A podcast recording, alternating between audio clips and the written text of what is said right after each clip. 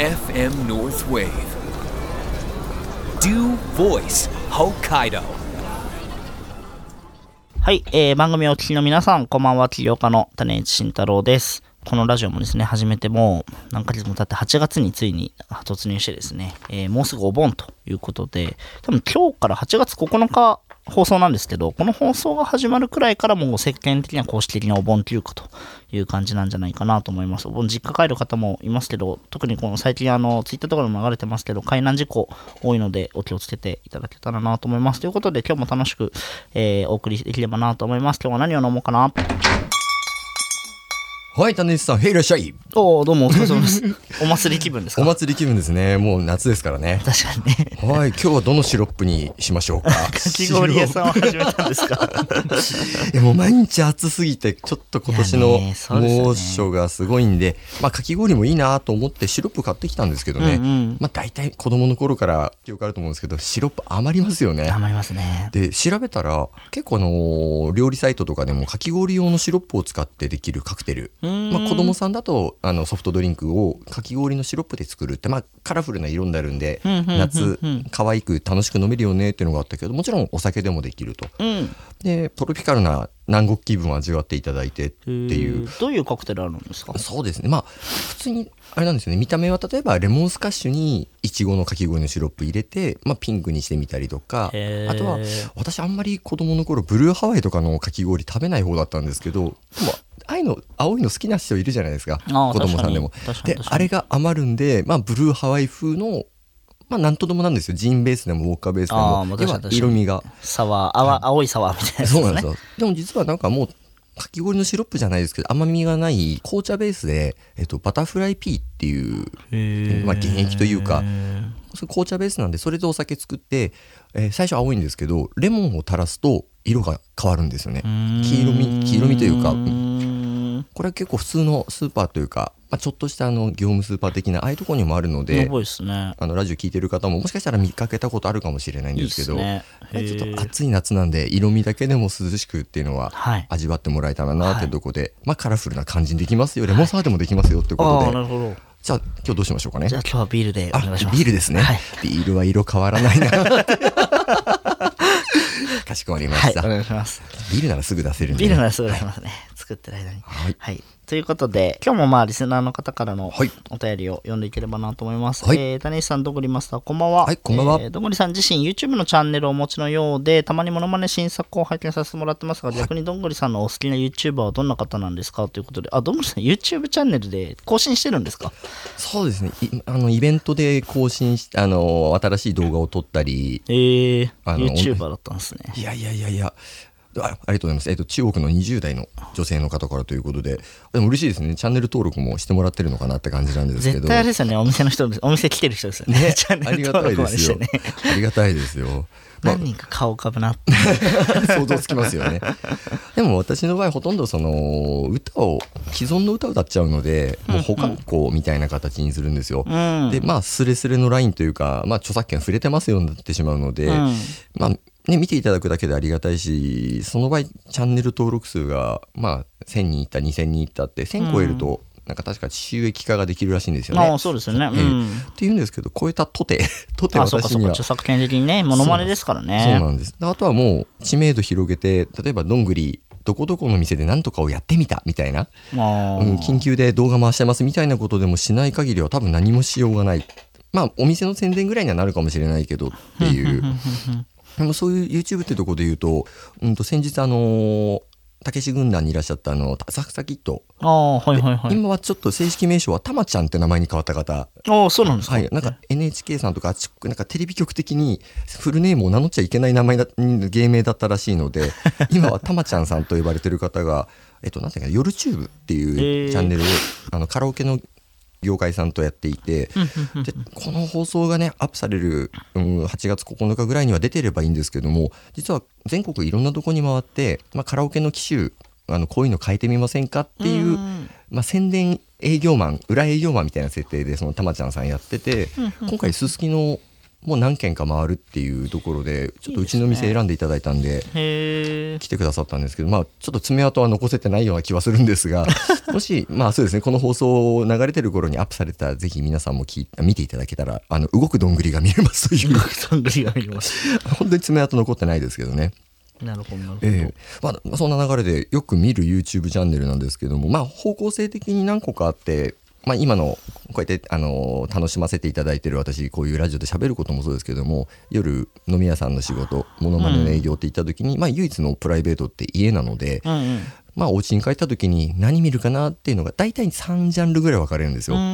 でその中で、まあ、ご存知の方もいるかもしれないんですが、まあ、あくまでどんぐりチョイスなんですけどももし気になるのがあったら、はい。なんか珍しいパターンですね、ラジオだけど YouTube を紹介 YouTube を紹介するまあ、珍しいパターンで,、はいはい。で1個目は大体私家にも犬飼っていましてあの柴犬飼ってるんですけども、はいはい。動物系がやっぱり好きなんですよ。でその中では何ていうかあるのがペロリンズさんっていうのがゴールデンレトリバーのよもぎちゃんっていうのと茶色の虎猫の大豆くん。へえあのまあワンちゃんは当たり前ですけどその大豆くんっていう猫ちゃんまでハーネスつけて一緒に散歩する子なんですよ。あそうなんだ。猫と犬喧嘩しないんですか？全然仲いいですへねえでこのお父ちゃんって呼ばれてる方今なんだっけな下呂温泉ってとこに移住してワンコにゃんこでか結構いいところですねゲロ温泉で、温泉もあるし、なんか家に温泉出るって方で。へえすごっでその方のだとナレーションもちょちょっと鉛入ってる感じのはいはいあのお父さんって感じで30代半ばって言ってましたけど、はいはいはいすごい癒されます。えー、ペロリンズ。はいはいはい。でもう一個は、えー、と結構有名になってる方らしいんですけどポメラニアンなんですけどしあの柴犬カットをしてるポメくんっていうのがあってポメくんの日常っていうチャンネル そんが これはもう説明するまでもなくただ可愛いっていう、はいはいはいはい。でもう一個はこれしばらく見てたらなんだろう散歩してる場所これ燃える沼じゃないとか言ってるうちにあ札幌の人じゃんってなったのが、えっと、コーギー犬ノエさんっていう札幌でコーギーを、えっと、2頭飼ってる YouTuber さんではいはいはいあはい。の素敵な親子さんなんですけどもうねん。これは一度本物の、まあ、ワンコもそうですしご家族にも会ってみたいなっていつか思ってる。うん。っていうのが動物系。今おすすめですね。いいっすね。あとはまあつく私料理作れ大した作れはしないんですけど料理系料理系だと,、えーともう今今というかずっと一押しが「筒井チャンネル」っていうチャンネルが。チャンネル。なるほど、谷口さん一回多分うちで見たことあるかもしれないですねあの飲みながら。あのー元自衛隊の人って言ってお父さんが料理作って、はいはい。すぐ奥さんに何点何点って聞く旦那さんなんですけど、すいませんもう多分お酒が入ると記憶が抜ける人なんで 全く覚えてないですね。そうですね、まあ、あの娘ちゃん2人のパパで元自衛なる隊でほどね。かすってればよかったんですけどかすってもいないですね 全然覚えてない。そうまあ仕方ないです。でも本当とぼけた感じが面白い方で,、はいはい。でえー。結構大盛りなペペヤングの焼きそばとか？結構ペロッと食べる方なんで。なんか結構家庭料理っぽいのなんですか？これは料理系としては。で、まあ、男性だからって関係ないですけど盛り付けがやっぱり上手なんですようね繊細というか。でもおすすめっていうのとあとはまあテレビで以前あのー損する人得する人みたいのでなんかあの家庭の掃除技とかいろんなの紹介してる芸人さんが出てた時に、卵が得意なたまみちゃんとか言ってた方がうちの人ともこれたまみちゃんじゃね？って言ったのがえ料理研究家のゆかりさんゆかりのお家で簡単レシピっていう。内容は普通の料理なんですけど自分で作った料理自分で食べてうーんってなんかあの美味しいって顔があの面白いです。可愛いんじゃなくて面白いです。なるほどね。はい。まああとは誰馬くんっていう。誰も知らないですね。なんか牛島くんみたいな名前ですね。めちゃくちゃ本売れてるんですって。へえあのーボディービルにハマっているでも顔は幼い顔してる方なんですけどん。一応料理研究家と名乗ってるんですがまあ一言で言うと変態料理研究家うです。これでも本当おすすめ。あの最近流行ってるんですよ。料理の世界というか YouTube とかってあのワンパンパスタとか言ってあの1個のフライパンでもう茹でると炒めると全部やっちゃうみたいなのが流行っててそれもよくこの「だれうまくん」っていうのはやってますね。おすすめ。おすすめというか、まあ、あとたまにすぐ脱ぐのであのその辺はちょっとご注意くださいという、はい、あとあとはまあカッチャンネルっていう人もいたり料理は結構多いです。うーん確かに。料理好きなんですかともりさん。見てる分には美味しそう、ね。美味しそうってなるので確かに確かに。やっぱりなんかね自分でも作れればいいなと思いつついますね。カッチャンネルさんはもう普通に晩酌しながらあの家で簡単に作れる料理作る方なのであまりにもあの味付けこれ一本で味付けできますなんてのが得意な方なので、んうんうん。えー万能シャウユっていうのを私たち取り寄せて実際使ってみました。どうでしたか？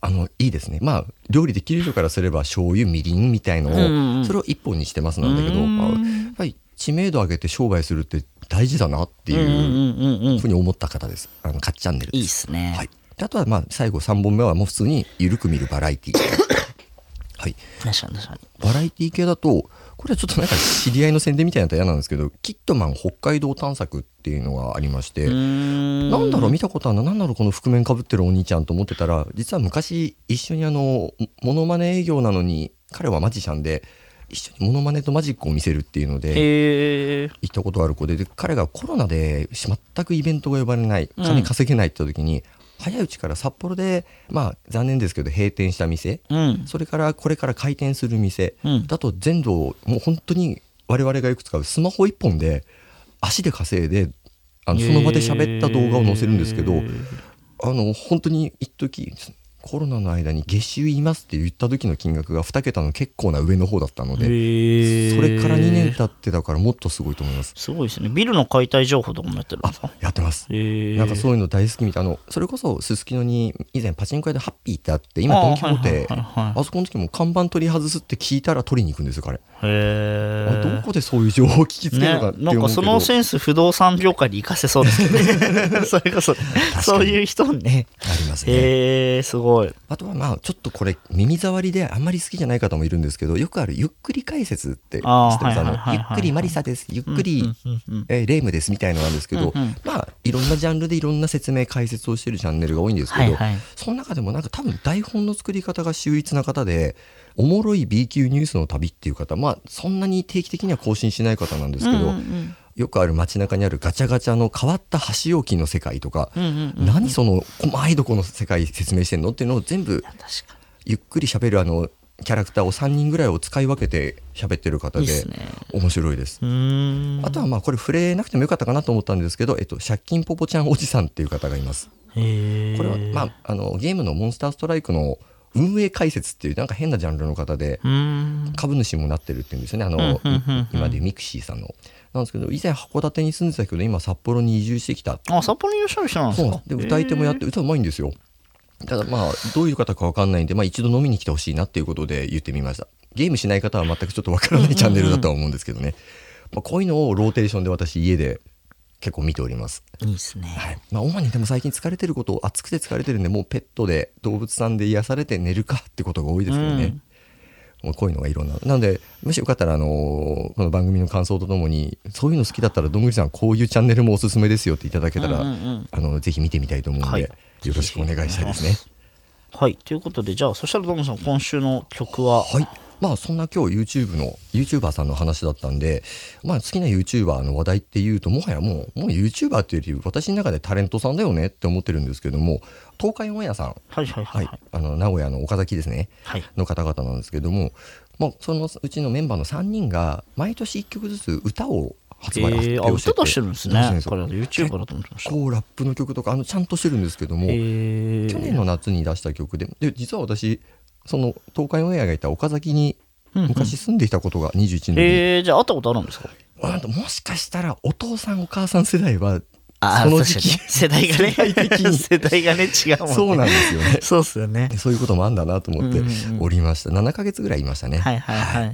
で、えー聞いていただくのはまだちょっと今年の新曲出てないので、うえー去年出てました夏の爽やかな曲です。あのーリサイタルズで888月夏にも程があるはいお聴きいただきましたのはリサイタルズで888月夏にも程があるでした。はいということででももう YouTuber の曲とかかかるのなんかラジオではなんか珍しいですね。若い人とかは好きそうですけどねこういうのね。これももともとうちにいるスタッフがあの紹介してくれたっていうのもあったので、えー、もう何事も確かに勉強だどんぐりさんのおなって店若い人多いですもんね。増えましたね。めちゃめちゃ多いですよいねや確かにね。私だって種市さんと知り合えたのもうちの若いスタッフね。の経由でいろんなつながり出てあるのでありがたいですやっぱり。いやね若いスタッフが多いからなんかいいバランスな年齢層でおもろいですよね。いやいいことですね。ありがたいです。ということでじゃあそろそろ多分岸さんが扉を叩いてくるはい こんばんは。こんばんは どうもいらっしゃいませ暑いですね暑いっすね。毎週言ってますね暑いですねって30度超えですね。いつ終わるのやら寝苦しくなりましたよね最近ね、エアコンが必須になっちゃったんでまた電気代が上がるなっていういうん。やいやいや、ということで、さじゃあ、岸さんは今日は何を飲まれるんですか？あー今日は、まあ、ビールいきましょう。ビールいきましょう。またシロップが入れれない さっきね、シロップの話しましたね。最近、岸さん仕事どうですか？まあ、仕事、あそうですね、それで言いますと、はいはい。ちょうど今日ですね、今日じゃない、昨日ですね、昨日あの稚内の物件をこう買わせていただいまあ、買い付けって言いまして、うんうん。買いますよっていう意思表示をさせていただきましたね。えー稚内まで行ったんですかそしたら？あ、これがですね、行ってないんですけど、はい買いますよと。えー、それは何です結構高収益だったんですあかそうですね、まあ、収益率もそうですし、あとはそのお外観ですとかお部屋の中うのん写真も、まあ、仲介さんがいらして、はいはい。仲介さん経由で情報いただいたんですけど、まあ、その写真もあって、あのまあ、問題なさそうかなうと。いう判断でしたね。じゃあ内見とか行かずにも結構買うこともあるんですね。そうですね離れてると。はい、やっぱり物がいいとですね、えースピード勝負になりまして、ああ、そっかそっか。予定調整して行ってる時間よりも早く埋まっちゃうから。そうなんですね。まあ、現地行ってってなるとどうしても、うん、1、2、1週間近くうん、うん。かかるともう他の人に取られちゃうっていうことが。あ、そんなことは早いんですはいね。早いともう1日2日以内にはもう売れちゃいますね。え、それはあれなんですか？マンションをの一室？それとマンション全体ですいやかこれがアパートでしたねアパー。ト？はいはい。木造2層のアパートですね。はいはいはい。あ、うん二層のアパートまるっとですか？そうですね。もう1棟でわあ、いたれまるっと。せていただいて。それすごいですね。規模がね。はい。まあそ、れはどっかにまた売るようなんですか？これはですね、まあ、収益率がいいので、5年近くは、あの、保有しててもいいのかなと。あ、なるほど。じゃあ自社物件ってことですか？そうですね。まあ、も、持たせていただいて、へー5年経ったその時の時勢を見ながら、まあ、まだ持ち続けるのか、手放すのかっていう判断は、まあ、その時にですね、ね。考えようかなと。へえ。でもなんか意外と不動産のこう収益率っていうのはあれですか？家賃収入がちゃんと回るっていう感じなんですか？そうですね。あの、まあ、家賃の金額設定もそうですし、入居率っていうですね、ああの、まあ、より満室に近い方が、あいいですね。まあそうですよね。ええあその収入の権利も買った時についてくるって感じなんですか？あ、そうです、そうです。その、お所有者、オーナーチェンジになりますので、あそっかそっか。はい。まあ、振込先も、お変わりますよというご連絡ですねな。るほどなるほど。じゃあなんかいい物件であれば持ってるだけでちゃんとお金が入ってくるようになるってことなんですね。そうですね。それは、はい、言えますね。うーん。というのも、あの、なぜじゃあ持ち続けるかっていう考え方があるんですけど、うんうんどうしてもこう不動産のお買い取り再販もしくはこう仲介もあるんですけど、うんうん買って在庫を抱えて売却しますっていうのも、うんうんどうしてもこう例えば買う分にはいいんですけど我々が判断して買って、うん売る時に買い手さんがいつつくのかってやっぱ読めないんですよね。確かに確かに。はい、それがコントロールもしできれば売り上げをいつ立てるとかですね、うんうん。立てられるんですけどそれがどうしても未知数ですのでその間のこう固定の収入が、あー確かに。はい、やっぱりどうしてもあの我々のこう人件費もそうですし、はい。従業員さんいればあのお支払い、まあ、給与ですね、うんの分とかも考えますと、うん。まあ、固定によるやっぱ収入っていうのは、確かに確かに。はい、魅力かなっていうところで、い。はい、そっか、木造2階だと大体どれくらいの収入になるものなんですか？そうですね、まあ、一部屋、まあ、大きさも 1L、2L とそれぞれありましたけあど、あ、じゃあ結構でかいですね。そうですね。開かないとはいえ。はい、それのは6部屋から8部屋ぐらいの、うんうんうん。そうですね、お家賃も 1L は5万いかないぐらいの、あー 2L で5万ぐらいの、そんなはいお家賃設定でしたね。じゃあなんか結構ちゃんと安定的な収入源にはなるんですね、そういうの持つと。そうですね、それがワンルームとかですとどうしても、単身さんであればまた転勤とかって話で、ああ、確かに。空室率も上がりやすいんですね。ええなんですけど、1L だと、まあまご家族、家庭世代ってことあ、ですね。そうですね、少なくともお子さんいらっしゃらないご夫婦、まあ、彼氏、彼女さん同性なのか、うん。まあ、本当にお一人なのか、うん。で、車持ちみたいなところですかね。うん確かに確かに。じゃあ結構なんかそういう長期保有の物件っていうのあると結構楽だったりするんですね。そうですね、はい。やっぱり所有してると、あの売り上げ立てたいときに売却の活動をすると、確かに確かに。はい、そういう柔軟な動きはできるのかなと確かに思います確かにね。エステートは結構さ結構所有してる物件多いんですか？そうですね、最近増え始めまして、うんうんまあ、今はあの、まあ、いろいろ買って売ってもやってたんですけど、今はもう 2, 2棟目、その稚内が2棟目ですね。収益アパートはですね。はい。それいつぐらいから動き始めてその？固定の収益のやつを作ろうみたいな。そうですね。まあそれはもう3ヶ月ぐらい前からですかね。あ早いですね、うん。その間にもう。2棟早くないそうですね。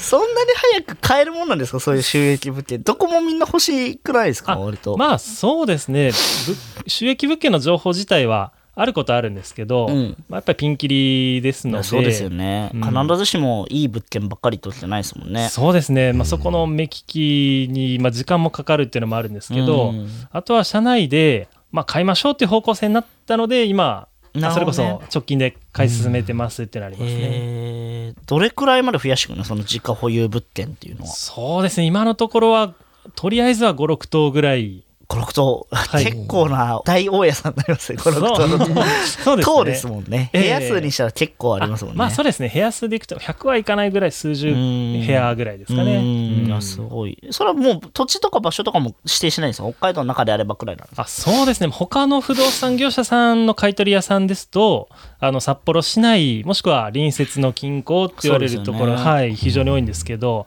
我々はまあ強みでもあるんですけど全域ですね北海道内。はい。であればもうどこでも検討しますっていう感じですね。いいっすね。うん。管理会社もやるんですか？管理会社も今あの従業員のね数を考えると、はい。なかなか管理もやるっていう感じではないんですけれども、もうね地元の方にあのお願いしてるような管理の人は地元にお願いして基本的には、あのオーナーでいるっていうのが基本そうですね。みたいなええ。感じなんですね。っていうやり方ですね。ちなみになんかそのどういうのが良かったりするんですか？そういう収益物件の目利きとして。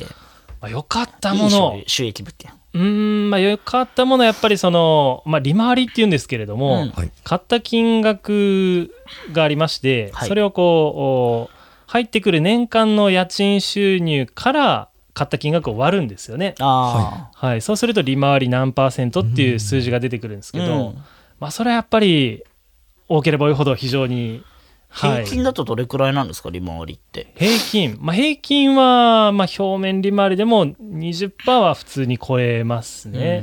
ええじゃあ大体まあ5年とかで元が取れるよくらいがそうですね。はい。早いと3年とかそういう感じあそうですね。そのぐらいなイメージですね。結構じゃあ高収益なんですね利回り20%って結構そうですね。結構回りますね結構いい方だと思いますね。あだから結構その買いたいって方も多いんですねその不動産をそうですそう不動産を買いたいっていう、買わせていただいてまた売るときにより安く出させていただいてるっていうのもありますね。うーん。岸さんが売るときは結構そういう感じなんですか？いや割と安めに安くというかしっかりなんかちゃんと欲しがる人に渡るような感じな価格帯に設定する。そうですね。どうしてもこう相場より高い金額で出すと、うん。なかなかねすぐじゃあ買い手さん現れるかっていうとまあそうですよね。厳しいですから、うん。よりこう買いたいと思われるような価格付けでお出してますね。どういう人がやっぱ買うんですか？そのもうなんかオーナーさんって言うと結構なんかこうねあのおじいちゃんなイメージあるじゃないですか、はいあります。あ割と。うん。なんかこう、はい。もうあとは余生を過ごすだけみたいな、ええ年金の代わりにみたいな人が多いのかなと思うんですけどどういう人が多いんですか？買う人って。結構でもサラリーマン親さんとかでも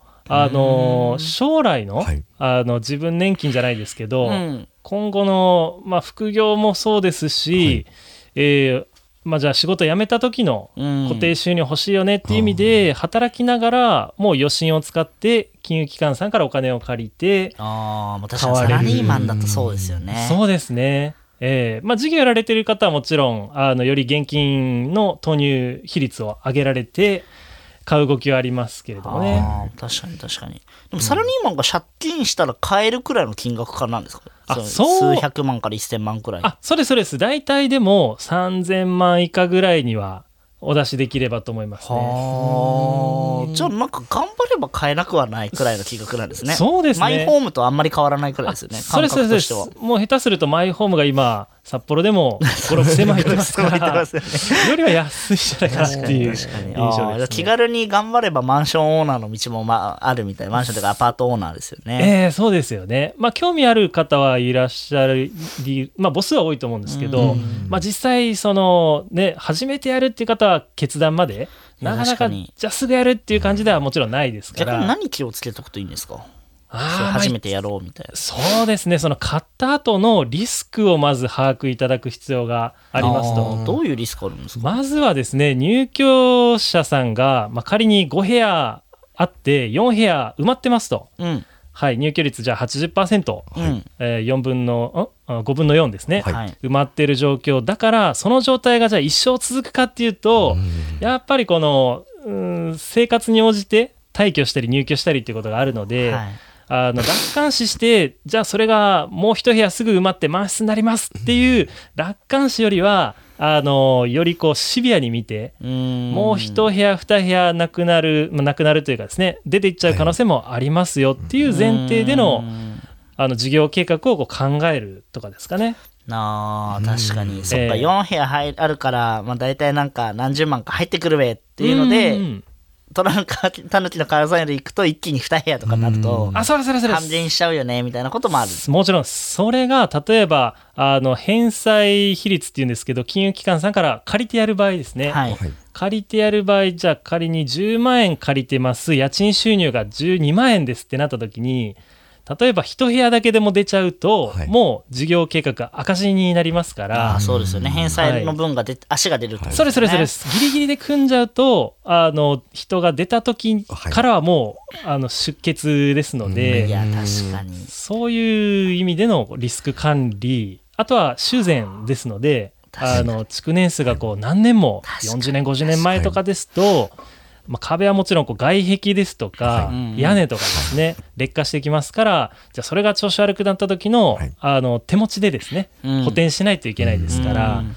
まあ、そういったところの、まあ、いろんなリスクですね。うん。ええ。確かにああいやでもだから結構じゃあその辺で岸さんが説明されたりするんですか？初めて買うサラリーマンの人だとイメージ湧かないと思うんですよねあ赤とか。そうですね、まあ、なのでお客様も初めて買いますっていう方よりはもうある程度買われていて容量分かってるからもうあの独自のこう目線というかですね、うん。考え方がもう終わりで、はい。そこに合致するか合致しないかっていうような買われ方をされる方が初めての方より圧倒的に多いですね。そういう意味だとお部屋探しの仲介とか、マイホームを売るその戸建ての販売とかとは全く違う業界なんですね、不動産って言ってもそうですね、性質が全然変わってきますね。めっちゃ投資家っぽい側面というか、めっちゃお金のことちゃんと考えなきゃいけない、そうですね。はい。なので、まあ、事業を経営されてる方の延長で、まあ、よく数字普段見られてらっしゃるので、まあ、そこと並行してっていう方は、性質上多いかもわかんないですね。そうですよねだって、多分相手になるのがクロートってことですもんね。販売相手がね、だから営業の難易度も格段に上がりそうですよあ、ねそうですね。もう適当なことはもちろん。そうですよね。あませんから。そうですよね、はい。逆にだからそういうその業界の人たち同士だったらやっぱ信頼があるってことですよね。要はそういうクロート向けに商売してる人たち同士もちろんです、もちろんです。やっぱその買っていただいて、あ非常にいい物件だったよってなれば、うん。じゃあまた紹介してねと。うんこういうあの連鎖が生まれますのでね。ええ。そう我々のね、あの C の中だとなかなか聞かない話ですよね。ね。そんな動きあるんやお金のみたいな。だってそれこそ我々がまあないですけど株になった時も今岸さんがお話しいただいたみたいには入居者付きですなのか付きって言い方現状現状いますええ。なのかゼロからなんで、ん。結局入居者募集もしなきゃいけないっていう場合もあるじゃないですか。ありますあります。もうそれも買いたい方いややり方わからないって言ったらそれはご相談できるんあもちろんです。例えばあの今言ったのが投資家さんの話ですけど、はい。まあ、不動産の業者さん、はい。弊社みたいなですね、はい。い、う方も買い主さんでいらっしゃいまして、はい。むしろそういう方っていうのがあの入居者さん埋まってない方を好まれて買う傾向がええへー。それはなんでなんですか？これ理由がありまして、はい。単純にですね入居者さんいないですから、はい。買ってすぐ家賃生まれないですよね。はい。はい。はい、なので同じ、えー物件を考えていただいて、はい。入居者さんいる物件いない物件100%いる物件100%いない物件で考えていただくと、はい。い、ない方がお安く買えるんですよね。あで高く売るんだ。それそれで自分で入居者さんを募集して家賃をちょっと上げてそれそれそれああ確かに確かに。それを好まれる方はそうですねどうしてもその大家さんの延長でやるってなると時間かかりますから、うん。確かに。はい、不動産なりわいにされてる方はそういうやり方を好みます。かなり高度なテクニックですね。リスクもでかいですもんあねそうですね、もちろんですね、思った通りに100%なるかっていうと分かんないですから、うん。やっぱり素人だとね初めから入居者いたら楽なのになって思っちゃうと甘いんですねきっとね。うん 100, 勉強になる。ね100%埋まってるやったぜ全員5年5年なの？ってなればうん。もう出ないよねしばらくって思いがちだけど。うん。逆に危ないとかもあるんでしょうね。そろそろ出るかもしれないみたいな。あ、そうです、そうです、そうです。だからそういう傾向があるからこそ売り主さんが売ろうとしてるかもしれないとかですね。ああそうかまあ確かにうまいものなら手放すはずはないですもんね。はい。確かに。まあ、だからそこもしっかりこう聞いていく必要はあるかなと。いやー難しい事業ですね。ええ。一個ミスるだけでなんかいろんなものがぶっ飛びそうな感じで。そう。スリリングな感じで、はい。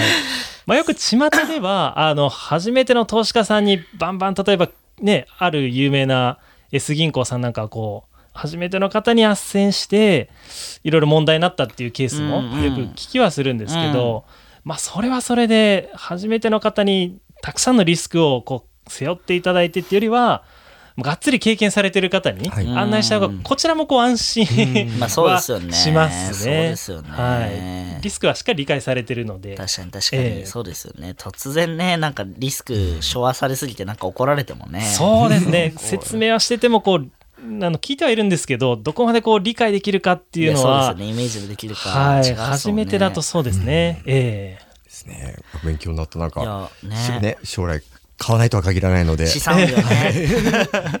資産運用。でもじゃあ結構資産運用としてはなんか結構じゃあ魅力的だなと思って買う人が多いんですか？あそうですね。はい。やっぱりそのお本業とまた別の収入が欲しいよねって思われてる方やらあとまあ事業やられてる方でも今も先ほども言いましたけど収益持ってればすぐ売れる物件であれば、うん。売りたい時に売ればこう売上の補填としてもうん、調整ができるっていうところで、まあ資産ですからね。そうですね確かにな。